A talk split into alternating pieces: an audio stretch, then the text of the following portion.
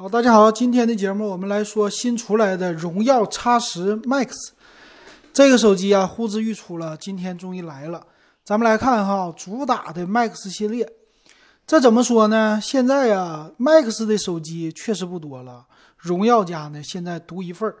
这次的屏幕呢也很大，七点零九英寸。咱们来看看它的特色是什么。首先呢，第一个就是它的大屏了。这块屏呢，它叫 RGBW 的一个护眼阳光屏。RGB 咱们知道啊，RGB 的话一般就是颜色色彩的显示。那这里边加个 W 什么意思呢？一会儿看看它怎么说哈。那这块屏的大小呢，其实和普通的六点八几的多了一些，不算是特别的大哈。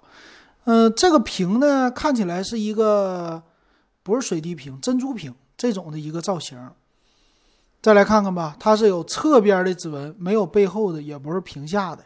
这块屏呢，说是支持 P 三的色域，七百八十尼特的一个亮度，还有 HDR 十的一个显示。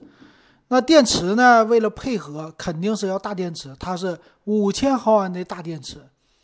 再加上的 RGBW 显示技术自带省电，这个 RGBW 显示技术是什么意思？他们家有解释，一会儿我们来看一看。反正续航很牛，那续航牛呢，必须搭配着充电牛。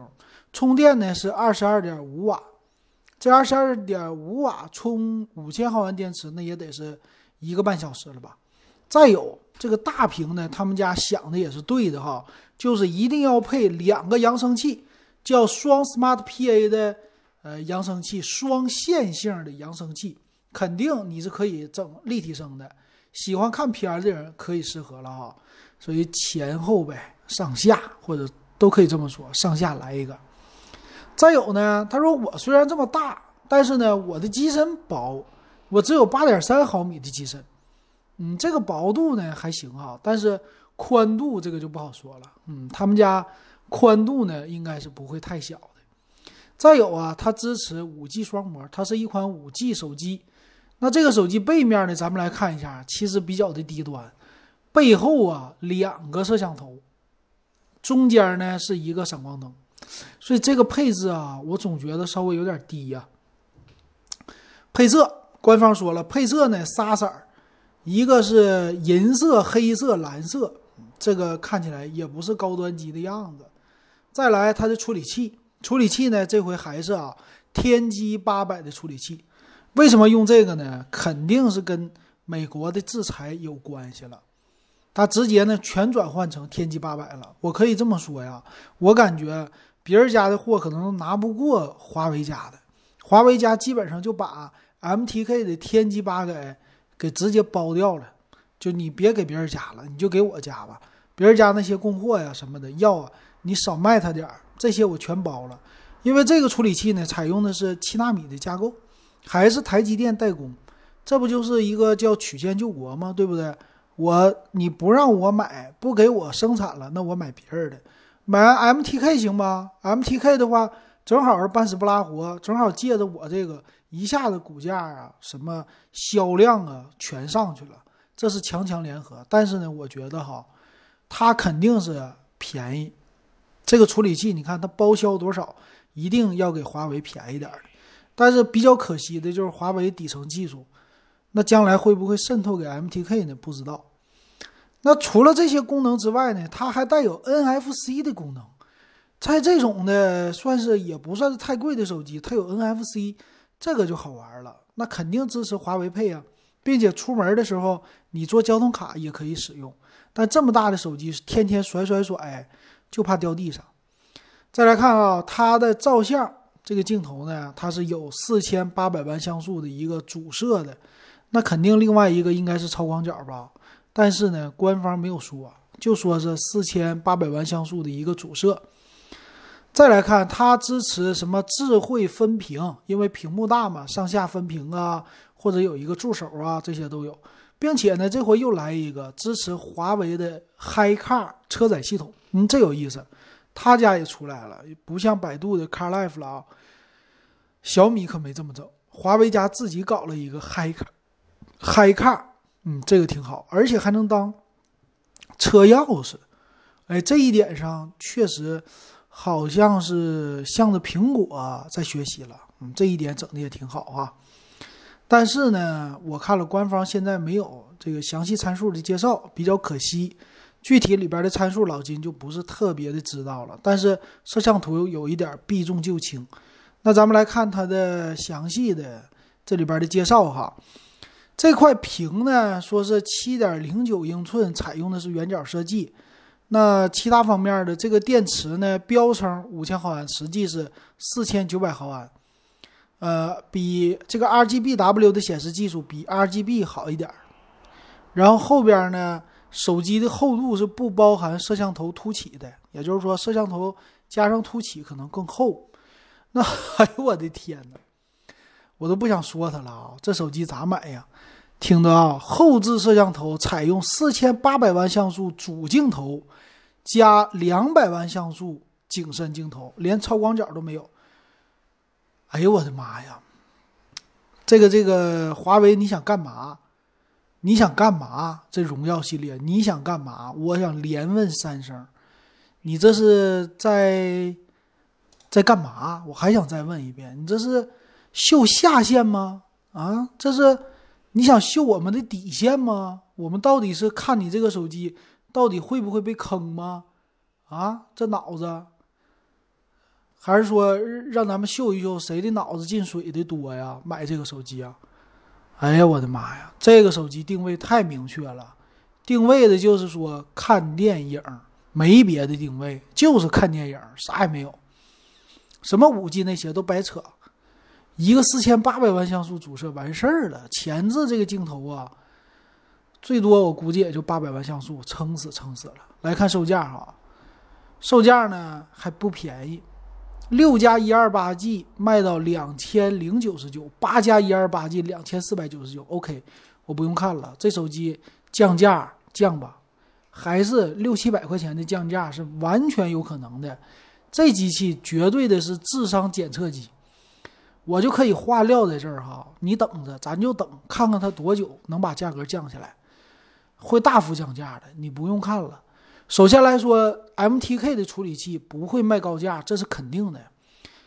哎，他们家还有卖点啊？这啥卖点呢？这配上五千毫安的电池，这就是坑人的卖点。五千毫安电池到现在一看还是便宜手机。你你这个手机跟谁比呢？你可以看哈，最新发布的红米九配的也是五千毫安的吧？哎，你双扬声器这有啥用啊？屏幕大。这种屏幕它会是 AMOLED 屏吗？不会，TFT 肯定的。你给我强调别的什么护眼都没有用。NFC 有啥用啊？你给我这个五 G 芯片有啥用啊？这些，你好好的把这个机器做均衡一点才行。哎呀，这个机器你要真的就是按照我现在感觉啊，卖多少钱呢？六加多少？六加一二八。如果这么大。